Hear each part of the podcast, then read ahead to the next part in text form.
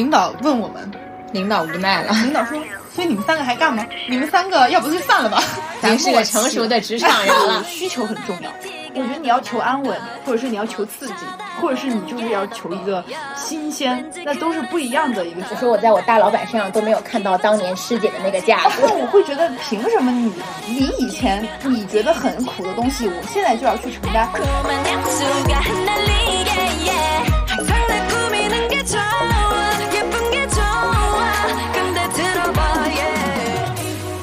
？Hello Hello，大家好，欢迎来到蓝莓酱和跳跳糖的第十七期。那今天这一期呢，我们要聊一个非常那个非常官官方的一个话题，就是比较老年人才会聊到的话题，职场问题。对，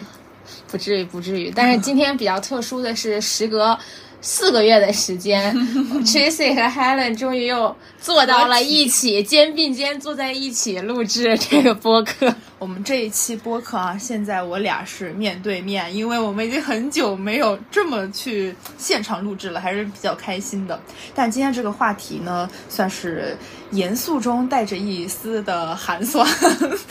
因为为什么这个话题的开启，就是我在最近碰到了一件事情，嗯，然后这个事情呢，我私底下也跟 Helen 聊过，然后我俩都觉得说，咱们必须要作为一期话题，在线上给大家说一说，对。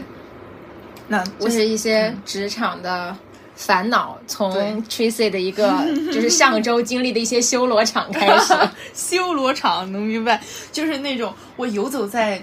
就每天都紧绷那个神经，对，生怕触动点到一个什么敏感点，就有谁炸了。突然我就变成了那个罪人，战场的核心，那个罪仙，我要打入那个好天堂。真的就是比较惨吧？那那首先呢，我就先给大家聊一下我碰到的这个事儿吧。先介绍一下事件中的主角吧。主角对，其实很简单，就算是一个团队的出现了问题。因为我的工作性质嘛，就我们是团队操作，然后我在这个团队中呢，承担的是镜头面前的一些表达的工作。然后我的编导和我的剪辑，然后他俩出现了。一些个摩擦啊，本来是小摩擦，后面就变成了大摩擦，直接这个摩擦呢，就是咱们三个这个三角形直接破裂。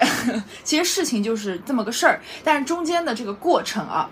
就就要涉涉及到咱们这一期的话题点了。那我首先我讲一下人设吧。嗯，对，两个人设呢，就是我们要不就用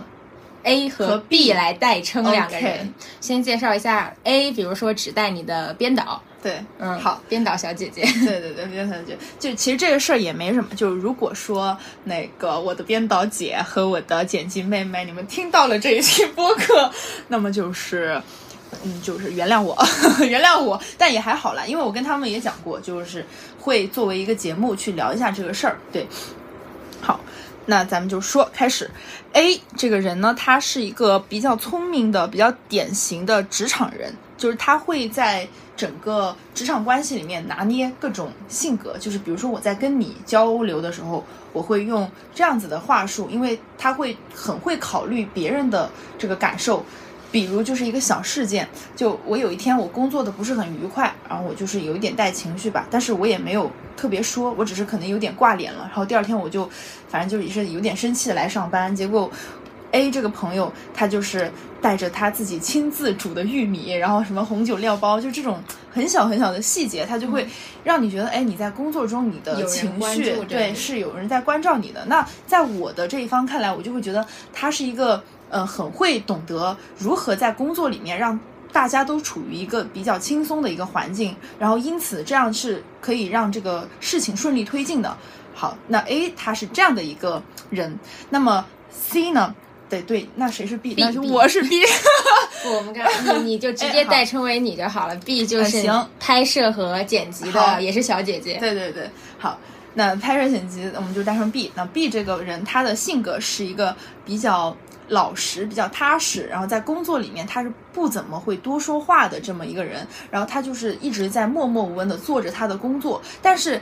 他的这种性格呢，就是说，如果说我不去 push 他一下，我不去问他说，哎，你今天是不是情绪不太好呀？为什么这个事情呃做成这个样子呢？就如果你不去这么去问他，他是不会说的，绝对不会说。他每一次可能他收到工作，他就两个字收到，好的。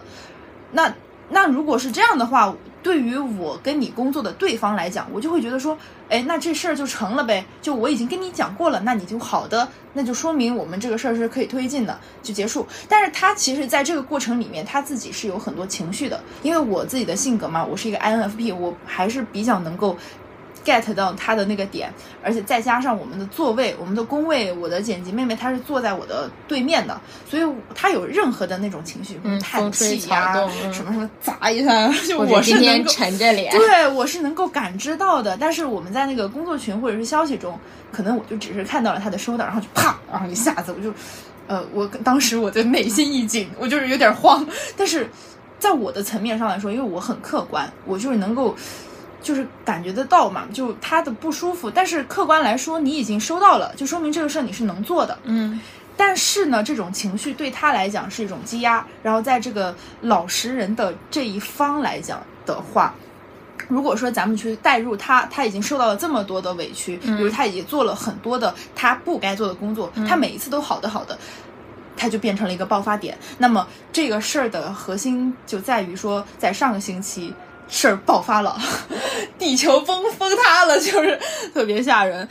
当时是这个 B，他跟我说，他说我们今天去找领导谈一下吧。他跟我讲，他说我们下午就是先别走。我说啊，好的呀。我说那就等等一会儿嘛。我就说那我就先别走，因为其实那天我已经下班了，我可以不参加，因为这事儿跟我没关系。但考虑到咱是一个团队嘛，那我就问他，我说那你有没有跟 A 说？他说我没有跟他讲。然后其实当时，因为我不知道他要说什么，我就跟他说：“我说那这样子吧，嗯，你你去跟他说一声，因为我们如果说是一个团队要去跟领导说什么东西的话，你所有的话你敞开明面讲，你不要说是你带着我，我俩去说跟领导说什么呢？有点像告状的感觉。我说这个告状的话，坐实了。”对吧？你你现在你也没喊喊他，如果你说了一些言论对他不是很有利的话，你就是告状。他就说，嗯，他说，哦，你说的对，就是。哎，但是在这之前，他们是已经吵过一架了吗？还是说没有当着你的面吵？他们吵过，已经吵过，吵过。但是他们那种吵可能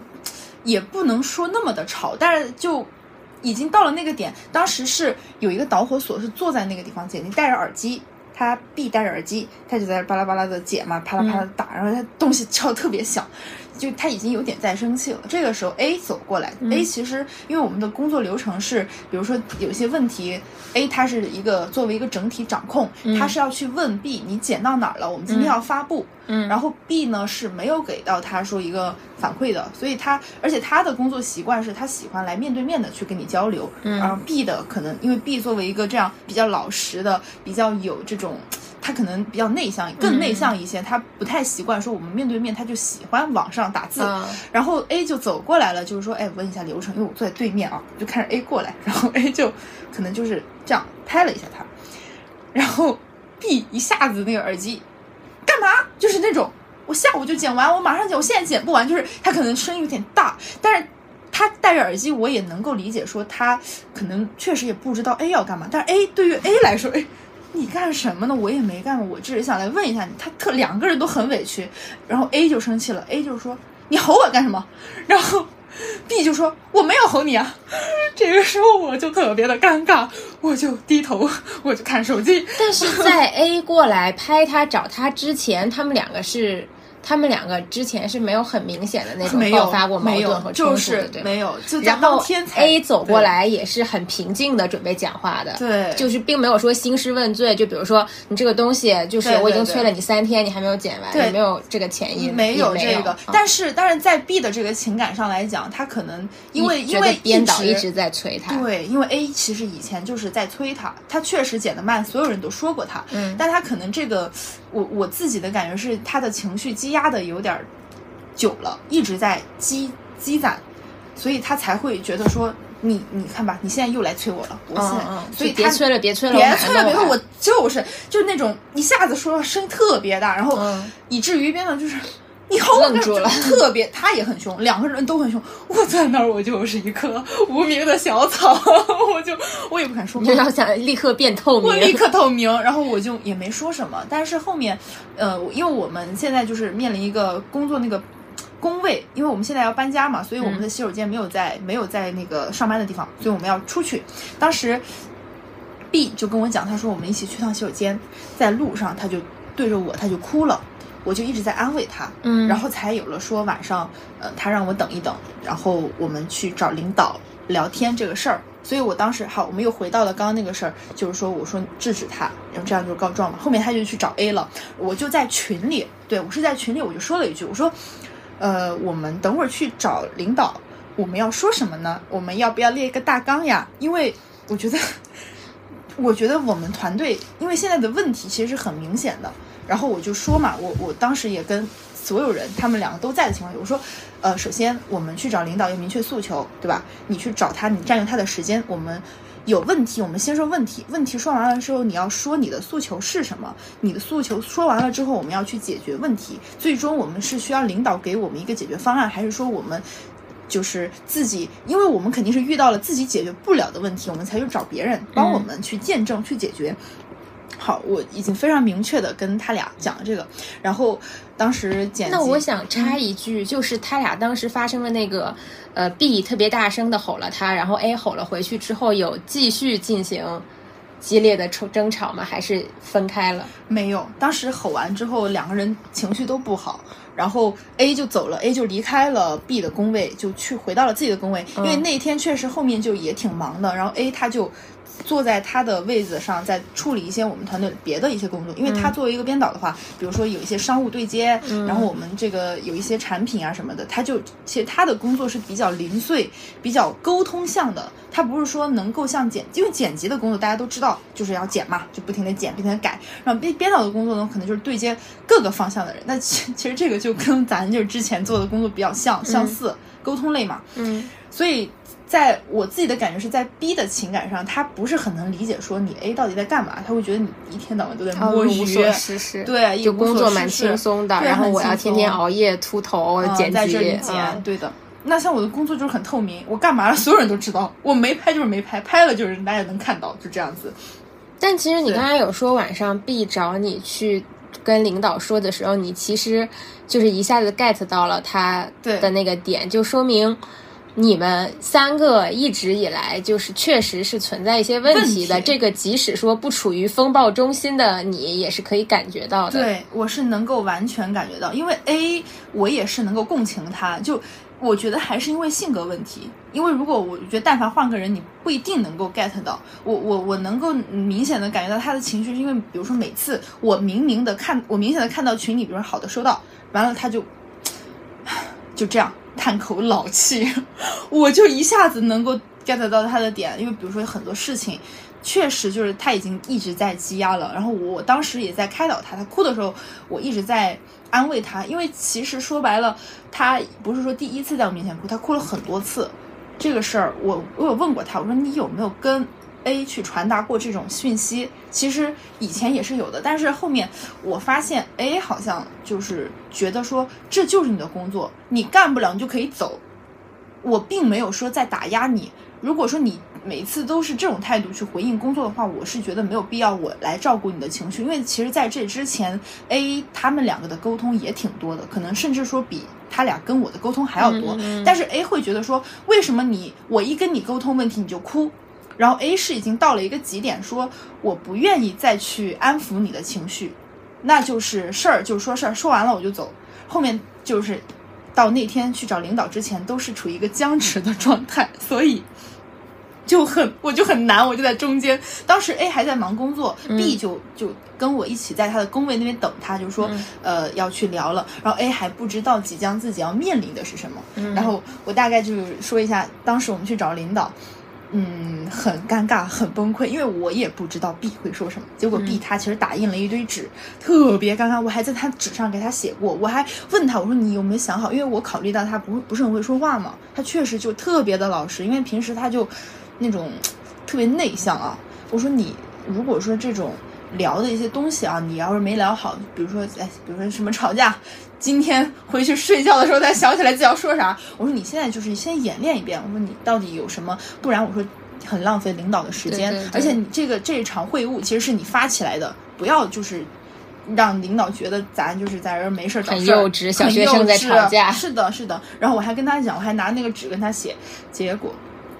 结果他打印的那个纸全是他的证据，你知道吗？就是他在没有通知 B 他要告状的情况下，他也没跟我讲，他他打印了一些，因为 B 我呃不是 A A A 他没有通知 A，他要告状，对他没有嗯通知 A 是 B，没有通知 A 他要告状，然后他他打印的全是对 A 不利的一些东西，因为 A 他我们我们整个团队其实已经比较默契了，工作大家已经到了一个流程，A 他写的一些脚本，他就知道我们两个能够 get，所以他其实后面他写的东西就几百字儿，两两百字儿的脚本。嗯，明白吗？就是我们俩看了之后，就是其实都有一点无语，说白了就是无语。但是我我我是一个会直接表达，我就会跟 A 说，我说你这样不行，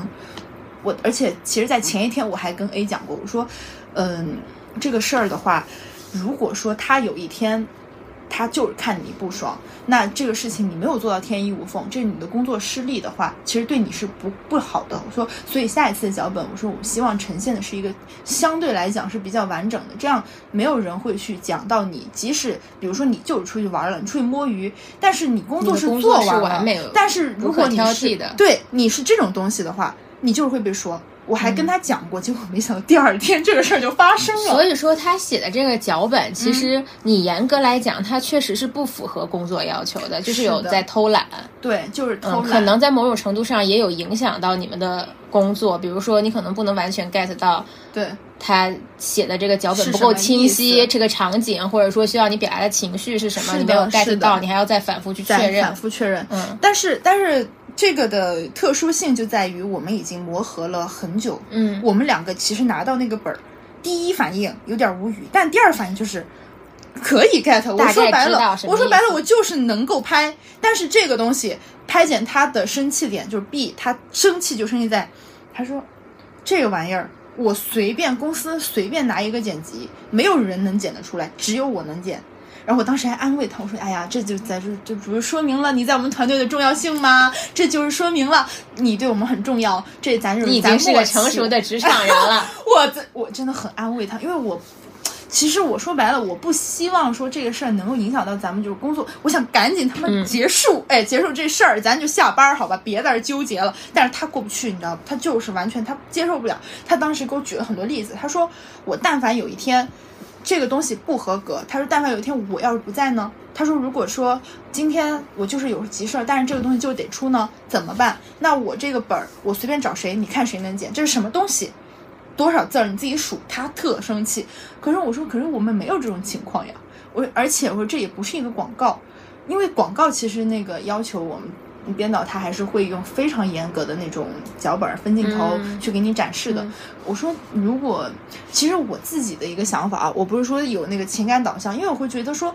嗯，如果能够轻松愉快的把这个事儿做完，我们就赶紧结束，就不管用什么样的方式，那没有必要这么累。我还在跟他讲，但是他就是忍无可忍。有一点，对，他是忍无可忍了，他。他不是说就今天这个事儿，他可能是之前那个情绪堆到今天了，嗯爆发了，嗯所以我们其实去找领导特别尴尬。他拿着那一堆，我当时才反应过来，他拿的那个纸一翻过来，就是他不合格的脚本，打了好多，全部直接给领导看。他说：“姐，你看他写的这个东西怎么怎么样，怎么样？我觉得这当时 A 也在场，在旁边。在呀，在呀，在的呀，而且还是我说，我说你一定要喊他，但是我并没有觉得我做错什么，因为确实得喊他，不能说他不在吧。其实当时我特尴尬，我坐在旁边，因为我们当时的座位是领导姐坐咱呃我们三个的对面，嗯然后我坐在最左边，嗯然后 B 是坐在正中间的，呃，然后最旁边的是右最右边的是编导姐，我们三个，他然后 B 呢，他完全面对我，嗯就是整个身体朝向是对着我和领导的，他完完全全拒绝跟他沟通和交流。嗯嗯但是其实 A 他很聪明，就是他也我不能说那个有点，我觉得圆滑有点太过了，但是他在那个情况下，他知道是要如何去表达的，他其实也很真诚的去说这个脚本是我做的可能不太对，但是确实也是因为我们账号的一个属性，包括我们要做的内容，我们在之前是没有办法出到一个那么完整的，因为很多感受是需要我们后面去补充，所以才会有这样的东西。当时我也觉得也还好吧，然后后面领导也觉得也还好吧，后面那个 B 他就是生气了。爆发了。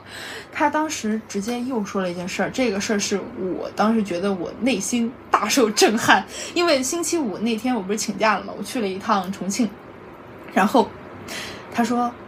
你就说你星期五去干嘛了，然后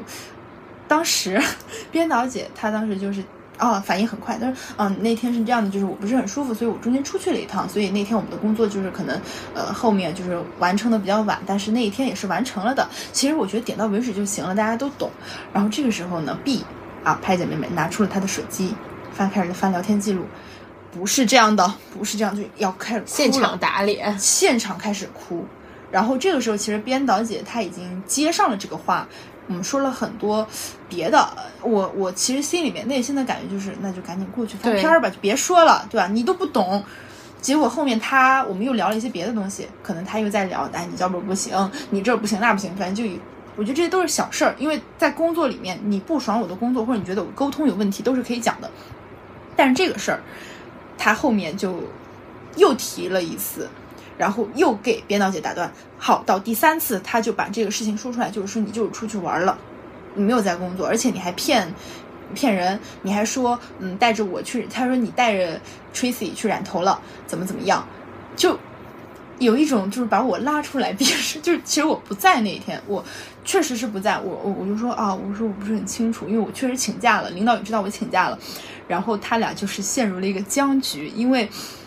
他确实是出去玩了，但是他前面其实已经解释了很多次这个事儿到底怎么样。那我觉得点到为止，而且领导已经点头了，那就结束了。结果他又很打脸嘛，就相当于今天你就是必须要承认你就是没在工作，你就是摸鱼摸的严重，我就是。你知道吗？当时我的一个感觉，我非常的难受和尴尬，因为我们在之前，我们团队其实还算是其乐融融，私底下大家关系也挺好的，比如吃吃饭呀、喝喝奶茶呀、聊聊天呀，各个方面，包括我们自己在工作中遇到的问题都是可以解决的。我没想到就是到了这种地步，所以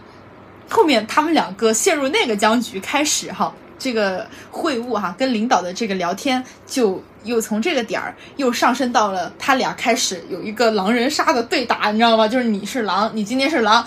为什么他是狼？然后开始举论据嘛，论据完了，他俩都说一句话：你跟 Tracy 关系就是最好的。呃，什么我我和我和 Tracy 可能会好一点，然后这个事儿呢，Tracy 可以帮我作证。我心想，关我什么事？别拉着我，求你们俩了，真的。然后我当时都快崩溃了，但是我就嗯，就是也运用了一些话术吧，就是说明了一些置身事外。我确实，但这个不是说我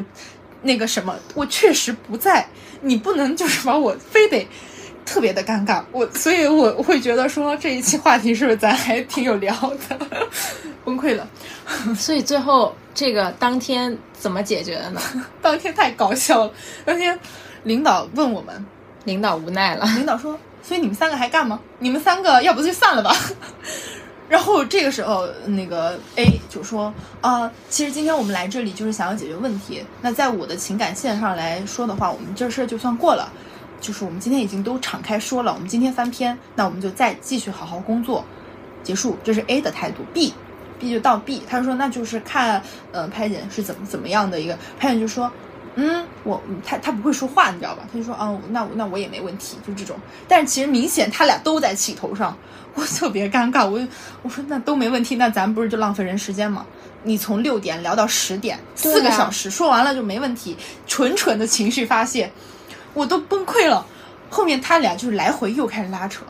我受不了了。我当天我说我说停，你俩不要再说了。我说停，不要再说了。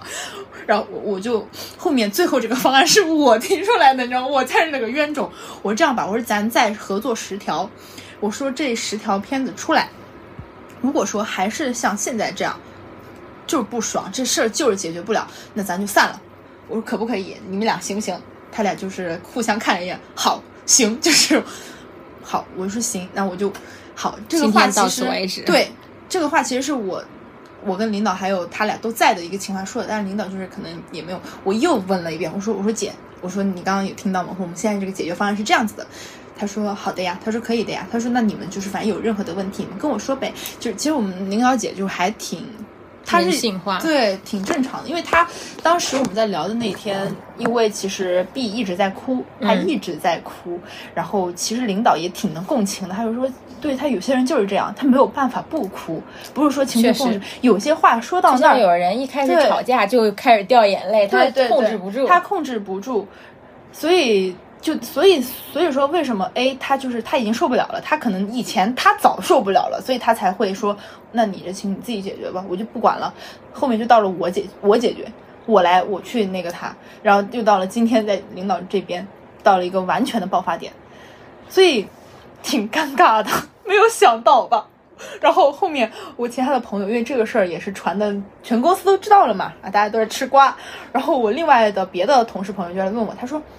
关你什么事儿啊？你为什么在那儿坐了四个小时？”我说：“我咋知道？”我说：“我说，但是也不能这么说吧。我说咱也毕竟你是这个团队，如果他俩不合的话，你也没有办法好好工作，是其实是的是的直接影响到你的。是嗯我是一个很尴尬的一个角色。我说那最后，我说我们必须要一起共同承担很多问题。那其实其也算是一个解决方案，可能不是那么的完美，但是也算这事儿就翻篇了。我说不管怎么样，在我这儿肯定是翻了。那其如果你俩翻不了，那我也 没有办法，对吧？如果翻不了，其实除了散，也确实没有什么好对，就没有办法。办法了，就拉闸直接。我我是觉得还挺典型的，因为他俩的性格啊，完完全全是比较极端。因为 A 真的是他是非常懂得如何的让所有人舒服，但是他这个我其实有一个反思在于说，如果你能够完全让所有人舒服，那他为什么不能让 B 舒，服？其实他也没有做到让所有人舒服。对，但是在之前，在 B 没有来之前，他都是大家都还挺喜欢他的，因为包括他，他有很多他情商很高嘛，然后他讲话呀，他也不会说很直接去打到你的哪个点。但是这样的话，反而对 B 这种人格是一种间歇性的伤害。就有一些婉转的什么，就是宝，哎，这个事儿怎么怎么样，所以要你来做，就可能在 B 的情感线上会会觉得说，这不是我的工作，你为什么要给我做？但是 B 他又不会表达，所以就一直一直的一个积压，这个东西还蛮难搞的。嗯嗯，但其实我这么听下来，我个人的感觉是，我觉得 A 就是这个编导姐姐，其实她是在我眼里是属于相对来说比较合格的职场人。嗯对对就是首先她可以做到让不说让所有人吧，让大部分人是舒服的。我觉得让所有人都舒服。肯定很难，可很难能没有人能做到这个程度。但是大部分人都是舒服，然后就是起码表面上可以和平的相处的。然后第二点呢，就是你看他跟领导也好，就是你们三个坐在一起跟领导对峙的话术也好，嗯但他其实是很懂得职场的一些推拉话术的。说白了就是推拉对，说白了就是职场上很多话就是大家不能直说，就是绕着圈子去说。对，然后他也知道在领导面前应该怎么表达，可能在你们面前怎么表达。是的，然后第三就是相对来说，他情绪还是比较稳定的，就是说他不是，因为他当时和 B 发生了冲突嘛，但是他也不是说直接。晚上到领导面前，他大量的就吐槽，吐了一堆自己的情绪。其实这种东西，比如说你作为第三个人听很尴尬，领导听也很尴尬，因为对领导其实对我也跟不是我对我也不是接受你们吐槽的树洞，我又不是你闺蜜，对吧？对我也是想听你们这个问题到底是什么，想怎么解决，有什么诉求。就其实你说的很对，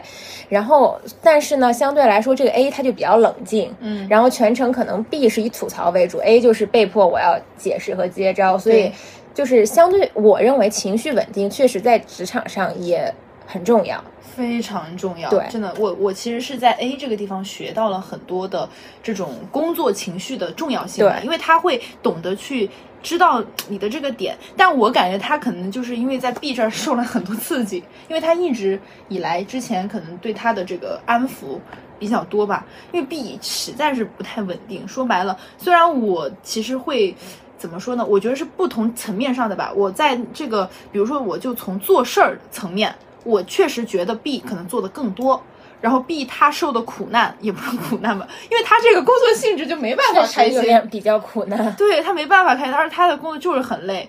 然后包括领导后面也直接讲，他说你是不是觉得你就是做的比他们多，你比他们累？嗯，然后 B 就说对，就是这样。所以那从这个层面上来，我我会觉得，对啊，我就更共情他一点。但是另一个方面说的话，A 他确实就是在做好自己工作的同时，他让我觉得不难受。就是我有很多东西，比如我同样的事儿，比如说就一个同事吃饭局啊，就是可聊范围内的局，我会选择去跟 A 去讨论、去解决、去推进，而不是跟 B，因为跟 B 去说这个东西的话，他会完全用一种。呃，情绪发泄，不管是哭还是怎么样的一个东西去回应你，但是 A 的话，他可能会更考虑到大局，然后对，真的在跟你讨论解决办法，但是 B 就是纯粹的情绪发泄。对，是的，对，因为刚才我说了，就是我听完你这个故事，我对 A 的印象，然后现在说到 B，然后因为嗯之前我就是跟你，你你跟我浅聊过这个故事嘛，但是没有刚才那么详细。然后我的印象中，我我以为 B 是那种就是很老实本分的，就是有有点嘴笨笨的那个打打工人的类类型。然后我本来是比较偏向他这一边的，哦但是刚才听你讲完，我倒是觉得可能 B 他并没有完全 get 职场的一些工作嗯规律。对他年纪小，对，因为职场并不是纯粹的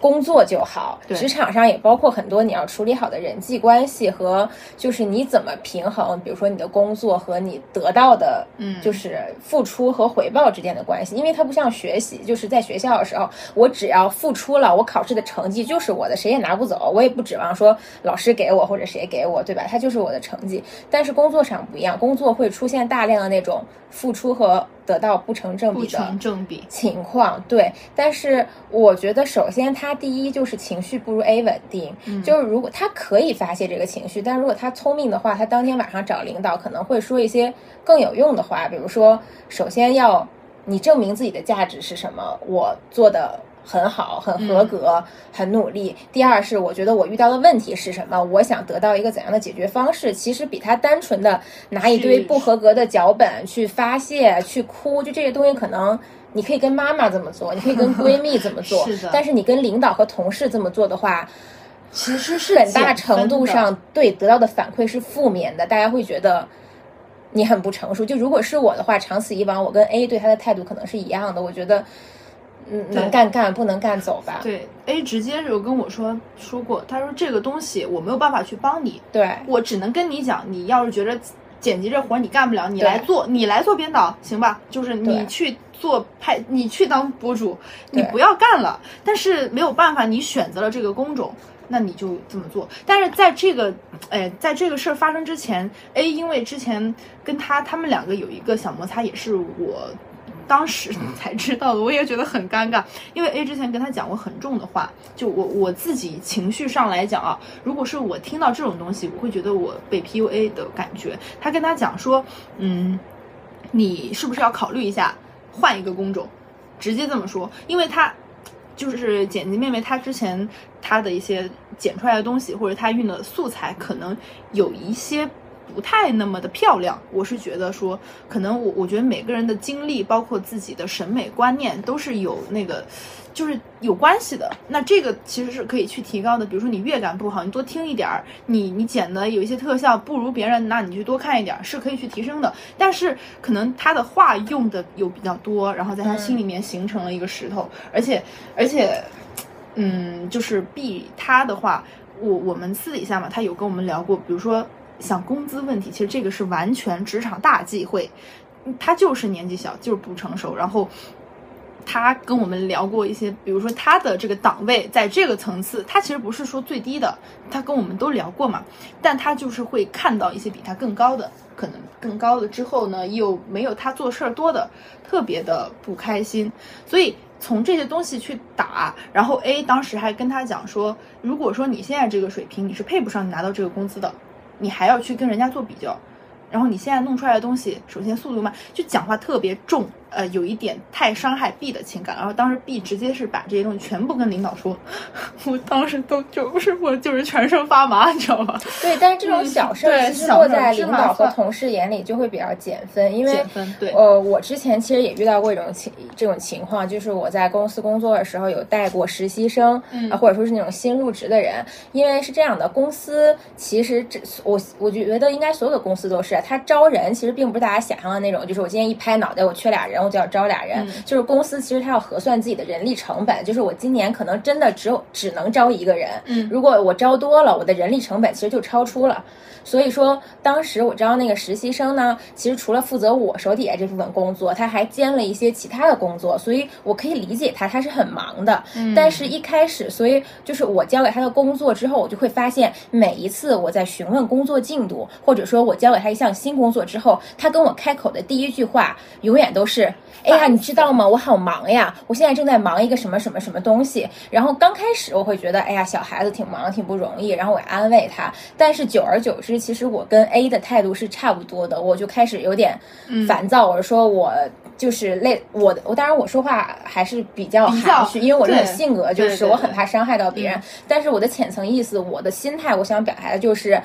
你忙不忙，我并不在意。第一，我要的是这个我交代给你的工作，你明白了。第二，就是这个工作，即使你现在很忙，你今天不能给我，你大概给我一个时限，比如说你明天可以搞定它，或者后天可以搞定它，那我也大概知道你什么时候会给我。如果说这个是十万火急的，那我就要考虑我是不是今天自己把它弄完，我不我不指望你了，还是说。嗯，我等你两天，你来弄完这个事儿。这个是涉及到我的工作安排以及我向上级的反馈。是的，对。然后第三就是，如果你真的觉得是那种忍无可忍的忙，实在是做不过来了，我觉得你还是要向我或者再向我的更上级去表达，我只能兼其中一份工作，另一份工作我兼不了，因为我觉得这是事实，就是人的精力就是有限的，就算是铁人，他也不可能一个人干五个人的工作。是的，所以其实，在这个反馈里面，你只需要收到的只有两点：一是你有没有收到；二是如果你收不到，那你就告诉我。对，而不是说你跟我讲我好烦呀，我的工作这些情绪是额外的价格，因为其实他跟我说他今天在忙一件什么事儿，可能弄不了的时候，我也并不是那种不近人情的，我不知道有没有真的不近人情的领导，可能是有的，就说哎我不管你怎么样，你今天一定要给我，可能是有的。嗯，但是我觉得大部分我们这些女孩子就基本上还是可以理解，说哦我今天晚上哪怕我还遇到过，我今天晚上在外面玩儿，我吃个饭，嗯，我这个东西你不是十万火急的东西，我明天再给你都可以，但是这个东西你要跟。跟我进行一个有效的沟通，而不是说你就一直你说完我好烦我好忙，然后你一直拖着不理我了。我每次问都是我好忙，我每次问都是我好忙。谁不忙？谁没有在上班？谁没有在真的很令人尴尬，所以最后导致我对他的态度也是我很受不了。我想换掉这个人，嗯，就是做了，说白了就是 A 的那个态度，做了做，做不了走。因为大家都是从这个阶段过来的，然后所以我觉得 B 他的问题可能是，首先我们肯定这种勤勤恳恳的打工人真的是就是做事的人是很可贵的，做事情对。但是第二就是可能他要掌握一些职场逻辑，我觉得就是第一他把控一下自己的情绪，不要动不动就哭，或者说动不动就是那种纯发泄式的东西。我觉得你的发泄一定要要么是展现你的功劳，要么是。说真的，告状要不就是告状就告状，就是你准确打击到这个人的点，然后其他的那种没有什么鸡毛蒜皮的情绪发泄就不要再讲了，你这种话就留着回家跟妈妈哭鼻子或者跟闺蜜疯狂吐槽就可以了。是的，对。然后第二就是我觉得，比如说他跟 A A 和 B 之间，可能你最开始提到说 A 经常催他，嗯。但是我觉得他真的可以跟 A 进行一个有效协商，因为从你的言语里，我觉得 A 并不是一个不可沟通或者说不近人情的那种人，他只是就情商可能比较高，处事比较那个圆润一点，你不用圆滑，用圆润，因为它是一个中性词。对对，但是他不是不可沟通的。我觉得如果我是 B，我可能会尝试给他沟通，我说，嗯，可能你你每天你不用每天来催我，大概我的速度是，比如说啊，三天剪辑出来这一条，嗯，然后。所以你就不要催我，到三天我给你。那如果这三天中我出现任何突发情况，比如说我今天身体不舒服，我要休息一天，那我会跟你说我能不能延一天，或者说这个紧急的我是不是先粗减一下，我怎么就是大家都是有这种协调程度的。而且他先反馈，其实比 A 追着他来问得到的效果是，我觉得是高的。对，其实在这个东西里面，我觉得也是有一个学习的点，在于说。其实我们不管是做任何的工作，你自己做到了什么程度，你一定要去跟你不管是领导还是对接的同事，你是有一个反馈的，嗯，而不是说你就是做完了你放在那儿，你就等着别人来问。你，其实这个东西的话，一个是影响速度，二是大家就会觉得你你即使是做事了，你也不是一个积极的状态，嗯那在工作中是比较影响的，对吧？嗯嗯很难受。那久而久之，可能这个情绪一积压就会爆发，就不太好。嗯而且我不知道，这可能只是我个人体验或者个人的一些想法。我觉得在大家入职场的前两年，嗯百分之七八十都会遇到那种你的付出比你就是工资回报率要要高的，就是你嗯会一会觉得自己干了很多活，但是你的工资是公司里最低的，然后老板可能天天坐在那儿不做什么，但是他的工资是比你高很多的，就都会遇到这种情况。对我觉得第一遇到这种情况，就是你还要摆正一下一下心心态因为你毕竟是刚进职场。对第二就是你可能要抓住一切机会去展示一下自己，想想怎么把自己从这个东西中拯救出来。嗯然后第三，我觉得是，如果你觉得自己真的是一个，我就是一个干更少事儿的人，那我的建议就确实是换工作，因为你不能改变这个公司或者说这个行业的规则，嗯，你就要去找一份对标你的需求的工作，比如说我去个。街道办事处，就是当然我不是歧视这份工作啊，但是确实有一些就是可能公职或者办事，他的事情相对来说就比较按部就班，嗯。然后就比较少，能够准点下班，不用多做。然后那你就捋着这个标准去去找，找，对。你要明白自己的需求，你才能找到自己想要什么这对一点。如果你是在就是比如说 Tracy 和我这个行业，大概率啊，我觉得嗯。大概率是做的比拿的多很多，嗯嗯嗯，是的，尤其是前几年。确实对，就是看你要如何去选择。对，就如果你不是那个领领导的什么亲戚侄女儿进来的话，你你就是你大概率也没有那种就是白拿钱的机会。确实，那没有办法，这打工就是这样呀。呃，对你说到这个点，我那我又正好讲到自己的经历，因为去年我在的这个怎么说，就跟你是一个行业吧。因为其实，在这种比如说节目里面打工，就是拿很少很少的钱，然后做非常非常多的事儿。你我觉得是要考虑到一个就业的发展，然后一个前景，你以后对于这个行业你要做到什么程度的一个至少五年规划吧。如果你这个东西你没有想的特别明白，因为我自己的感觉是，我会觉得我现在目前来说的这个青春的这个时间还是有较有限的。我在这个里面，我到了这个程度，我依然是不满足的。后面我就接触到了我现在的行业。那我觉得，如果在这个行业中，我后面几年是可以发展的比在原来那个我自己相对满意，因为我我不一定说它是更好吧，但是你要知道自己想要什么，所以就毅然决然的，咱们就是一个离职，咱们就现在就来干这行，就是需求很重要，不然的话你就是很痛苦。嗯，对，我觉得你要求安稳，或者是你要求刺激，或者是你就是要求一个新鲜，那都是不一样的一个选择。对。那其实我还有一个问题，就是嗯你对于职场的想象有没有过？就比如说小的时候看电视啊什么的。我倒是很少看职场剧，但是我对职场想象大概是刚进大学的时候，对，然后就每个学校都有那种 学生会，然后我记得我刚进学生会的时候，那种是学生会会长，嗯就是大概大大我两届的师姐，一般大三的对吧？因为大四要出社会了，大三的师姐、师哥、师姐，然后包括各学生会各个部的部长，在我眼里那都是 高高在上，冷面阎罗。对，高高在上。然后我当时记得那个呃学生会会长就是一副翘着二郎腿在前面一坐，然后留着一头我那个时候觉得非常时髦的那个黑长直发型。然后我觉得这个人简直太帅了，然后就一言不发，很高贵的坐在那里。然后我们底下一堆小学弟小学妹就有点战战兢兢的，然后听他给我们训话。然后我觉得，就学生会其实它就是一个想象的模拟社会和模拟职场小。社会，对，然后就是里面的这些人打官腔啊，那种官僚做派啊，其实非常的严重，就是那种你要严格的遵循上下级，你要怎么汇报，你应该对师哥师姐有怎样的态度，就是很严格。然后所以后来我实在受不了，就退出了这个组织。当然，退出组织，我感觉你加入什么地下暗网。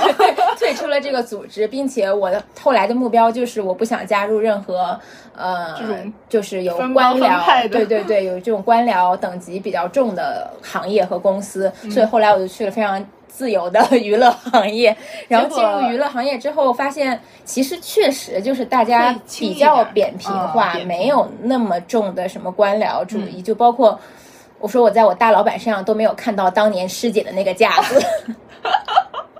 再也没有见过如此那个对，所以我觉得还在学校的孩子们，就是千万不要被那个拿捏学生会那个官僚做派拿捏，就是他们什么都不是，不要理他们，社会根本就不是那个样子的。当然，除非你是要走体制内路线，或者说。从从政就是官走走这个升官的路线，可能可能会有那么一点点感觉。如果你是对，如果你是什么私企啊、外企啊、什么娱乐行业啊、什么这种，就是基本上没有这种基本上。是没有，对的。因为我是在艺考的时候啊，我就被我的各种老师洗脑过，说，哎呀，你们现在怎么怎么着，以后你们进了学校，哎，学校就是什么小社会，我就给他们洗脑过，你知道吗？我当时我进了学校，因为我当时我遇到了一个小事件，就。我们那个考试的过程中嘛，我记得有一个小女孩，她是把自己的成绩改掉了，然后她就是，所以，所以我们那个分数那个情况呢，因为你知道艺考它是按照你的艺术线跟学校考试的那个线来做分、那个划分的。当时他在我们的合格证群里，他把他的分就是说低了，这样的话比他低的人就能报，其实是挤走了一个名额的。所以他这个事儿我特别看不爽。当时老师要选班长，你知道吗？我当时就很生气，我所有的朋友也其实当时也还没有说那么的熟的朋友，但其实呃在选班长的前一天，我们不是有那个。呃，大家见面嘛，就是大学一个班的，你知道是谁是谁，然后其他的朋同学们，哎，就觉得说，哎，你这人还行，就跟我私底下跟我说，他说要不你去当班长，这样的话，就是我们就防止说这个女孩如果她要整我们怎么怎么样。我当时一听，我就很有道理，后面 我就去当了班长，你知道吗？我我当时就是，其实我去当班长这个事儿呢，就是为了防止这个事儿发生。后面我才发现，当了班长之后，那个老师那个官僚的那个点嘛，就我觉得班长是更能体会的，就来跟我讲说你要加学生会，哎，你要去干嘛？你要怎么怎么样？你要去跟师哥师姐们怎么怎么说？我当时我就是一个拒绝，我说我说我不，我说我不想，我说老师这个机会应该让给更多更好的同学们。我说现在我还需要就是各个方面的提升，咱们就是用了一些话术拒绝掉了这个事情，所以再加上我艺考之前。我的其他的老师们对我的这个 那个，我感觉是像被传销了一样，他们就跟我说嘛，什么小社会啊，很可怕呀。我就想到这种可怕的场面，我就不行，我说这学生会咱绝对不加，我什么组织我都不去。然后，所以我整个大学四年还挺快乐的，我感觉就没有像你们那种，因为我是听说过那个训心特别吓人，而且当时因为我我我们班主任他是。也是这种艺术类院校毕业的，他当时跟我们说，他说有一个师姐，她永远都不能忘记来训心。他说他们同宿舍的一个特别白净漂亮的女孩，哎，就是被吼的去洗了六遍脸。为了这个事儿真的很，我说啊，我们当时就问他，我说那那这个女孩有什么解决措施吗？他说啊，没有啊，就是去洗脸啊，就一直洗，不停的洗。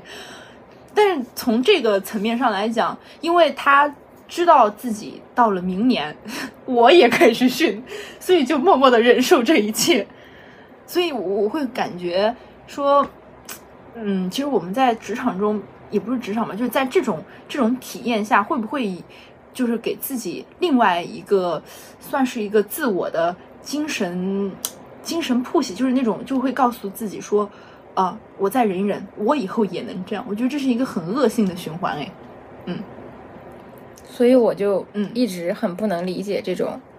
这种制度，而且说实话，我觉得你比我多上两年学而已，嗯两年三年的差距，因为我有很多跟我玩在一起的同，就是跟我玩在一起的朋友啊，我们之间的年龄差距是。呃，比如说五岁上下的都有，然后甚至有更大的，然后有比我大五六岁的，也有比我小五六岁的。就其实，在这个跨度内呢，嗯，说实话，我觉得没有那么明显的差异，嗯也没有什么很明显的代沟，然后也没有什么很明显的社会认知差异。当然，也可能是因为我最后筛选留下来的朋友都是相对来说比较聊得来的对，但是我觉得就是，所以就是说，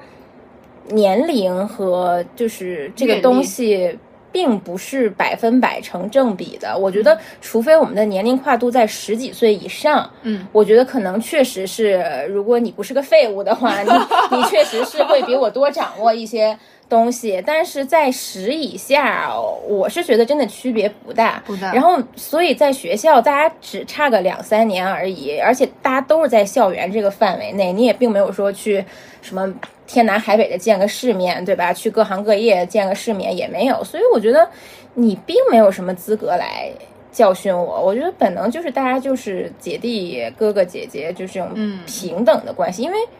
兄弟姐妹本来就是一个平等的嗯，称呼。是的，对是的，而不是说有那种职场打压式。对，而且就是这很看个人能力。我我怎么着了？我一年，如果我一年勤奋努力，我的悟性高，我就是以很有可能啊，极有可能比你这个在职场待了五六年的人做得好，这是有可能的，嗯而不是说你要用一种居高临下的姿态对我去。怎么怎么样？拒绝啊！职场 PUA，但这个点儿不是今天咱们聊的这个话题。我觉得今天我们最重要的这个主题，还是说围绕在我们应该如何的去面面对职职场，对，哎，那比如说你到现在，就 Tracy 到现在大概工作了有两三年，两正式工作的话算，我想想啊，其实因为我是一二二一年嘛，二一年才毕业，然后从这个层面上来说，其实也就一年的时间。但是，但是我之前在大学里面，可能我我是那种不不太待学校的，我就是在外面工作的别的机会比较多，然后包括可能各种实践，这么算下来的话，也差不多有个三年了，就是跟职场打交道的时间。但正式的话算下来，应该也是只有一年。那你有没有说在某个时刻突然意识到，就是突然有那种想法说，哦，这就是职场，或者说这就是职场规则这种感觉？有有的，我是在去年吧，去年因为我去年离开这个原来的这个娱乐行业啊，我就是深深的感觉得到不对劲，因为我们当时那个在我的前公司嘛，我的上司他他这个人呢是那种。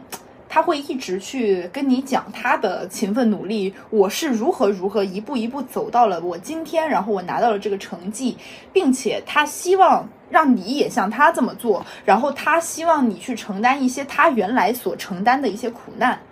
在我心里我是不认同的。就我我我后面有认真思仔细思考过，这个其实跟我刚刚说的那个点很像，就是比如说我一年我就能够去感悟到你五年，就是有一些感受吧。我不是说经历，但我会觉得凭什么你你以前你觉得很苦的东西，我现在就要去承担？我觉得如果说这个事儿我按照我自己的方式去做，或者是我们去沟通下来说这个解决方案，我会觉得能做得更好。但你一直跟我讲的就是不行，我们如果这样做的话就不行，就我们得按照他的这个规则去做。后面我发现我没有办法去改变他的这个观念，并且我在这个行业里面就。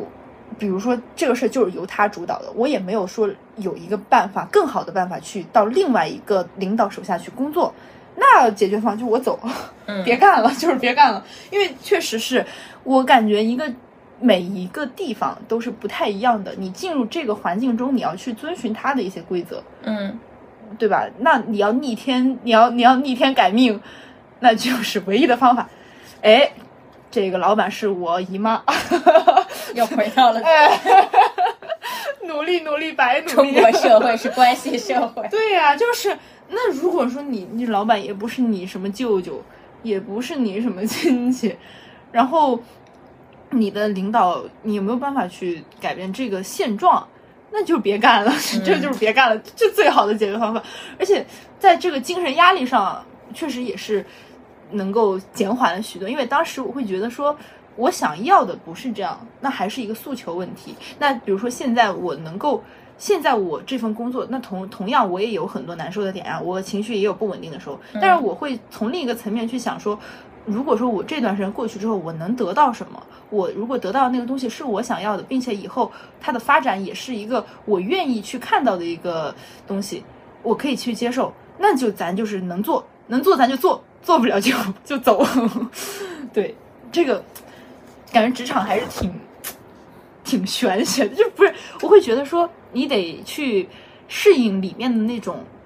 怎么讲？这个规则没有说是非常明确的，你一定要怎么样，或者你一定不怎么样。他讲不不是很明白，只能你去意会一下。对，我觉得是一个双向，就是第一，你要让自己去适应一些规则；第二，你也要不断的筛选，就是，呃，你就是这个地方适应你的。如果说这个是地方跟你天差地别，嗯，就比如说我们回到 B，如果他真的是对这个 A 全方位忍无可忍，那其实他确实只有换这一条路。嗯，然后如果说只是个别的问题磨合，他们可以去改变，但如果每一点都对不上，那你就只有去改。所以其实大家不断跳槽找工作，你也是要找一个